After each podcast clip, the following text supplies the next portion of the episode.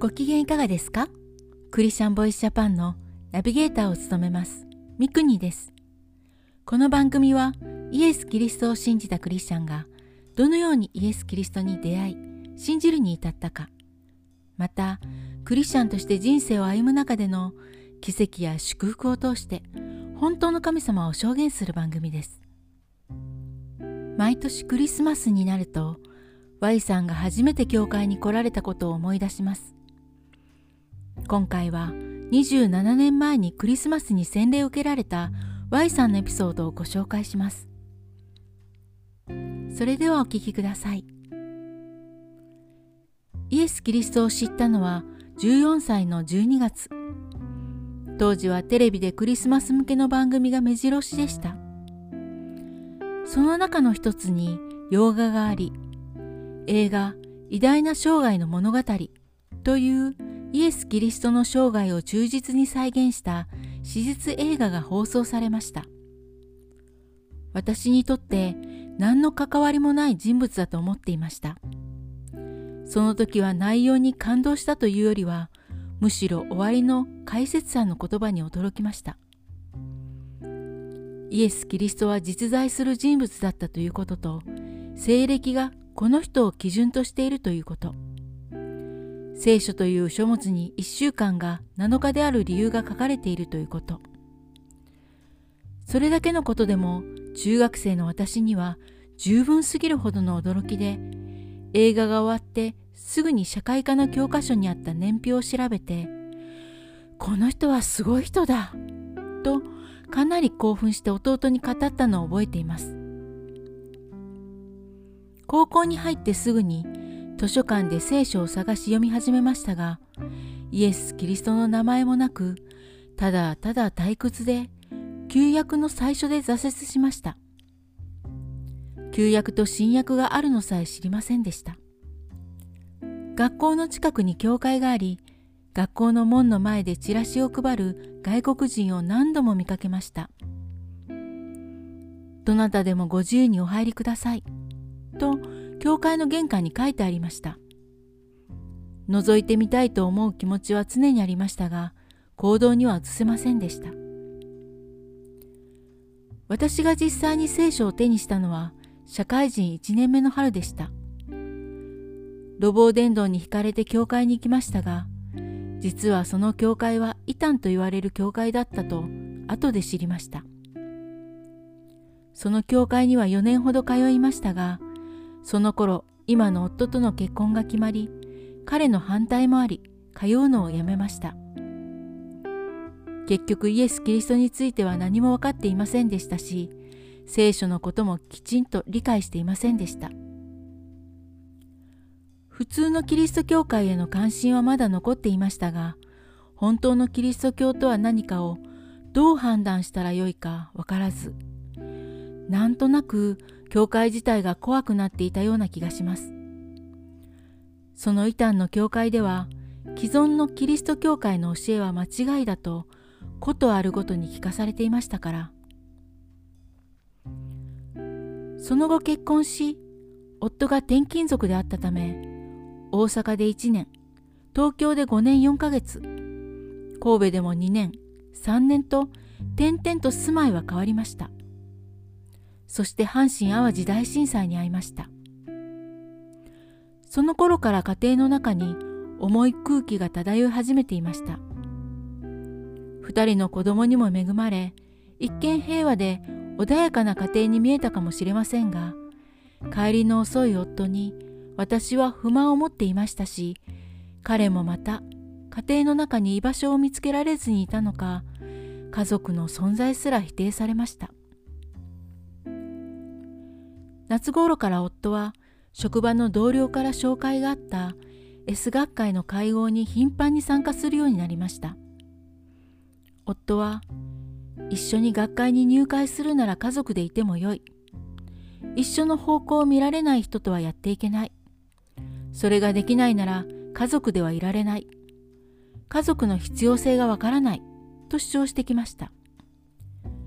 毎日毎日の沈鬱な冷たい空気に私は混乱していました。私が悪いのだろうか。私がもっと夫に対して寛容であるべきなのか。どうすればよいのだろうか。本当に私が S 学会に入ることで家族は幸せになれるのか。夫の気持ちが家族に向けられるのか。人の気持ちは簡単に変えられないのにこの何とも言えない空気が晴れるのか。できなければ子供たちを連れて私が家を出ようか。学校は？幼稚園は？S 学会に入ることが解決の道なんだろうか。それが一番簡単なことかもしれない。思いはぐるぐると回りました。そんなことばかり考えていた時ずっと心の奥底に隠していた神様という存在にしがみつきました。右にも左にも行けず前に進むこともできず後ろを振り返っても仕方なくそういう状態になって初めて天を見上げました。神様あなたがいるなら助けてほしいと。秋の終わりになって立て続けに子供たちが高熱で寝込みました。慌ただしい日常の中で神様への思いが大きくなっていきました。子供たちも日常生活に戻ったのもつかの間。下の子が再び発熱し風邪と診断されるも症状は一向に良くならず夜になってぐったりし始めたので中央市民病院に駆け込みました。救急外来でにわかに慌ただしくなり息子の周りに4人5人と医師が駆けつけてきました。川崎病です。このままでは心臓にコブができて命の危険があります。発熱からの日数を考えるとタイムリミットです。承諾書にサインを。慌ただしくそのまま入院となり私は付き添うことになりました。眠る息子の傍らでできることといえばそばにいることだけでした。本を読むくらいはできるかな？と売店に行きました。三浦綾子さんの「道ありき」が置いてありました。結婚前に読んで感動した本です。その本を手に取り再び読み始めました。今思えば1週間の入院期間に私は自分の心と向き合う時間を与えられたのだと思います。まずは教会に行ってみてください。と本人はそう書いてありました。けれども私が教会に行くということは夫の思いに応えることではなく全く違う方向を見ることで宗教対決ですらあると思いました。家庭崩壊という事実に直面するのは目に見えていました。けれどもそれでも神様が本当にいるならば決して悪いようにはなさらないはずだと本気でそう思いました。もしクリスマスまでに息子が退院できたなら教会に行こうそう心に決めました。12月19日1週間という思いもかけず早い退院となりました。川崎病と知った時もしかしたら何ヶ月も入院しなければならなくなるかもしれないと頭の中で真っ白になりましたが本当にクリスマスまでに退院することができました。え？というくらい回復は早かったのです。12月24日。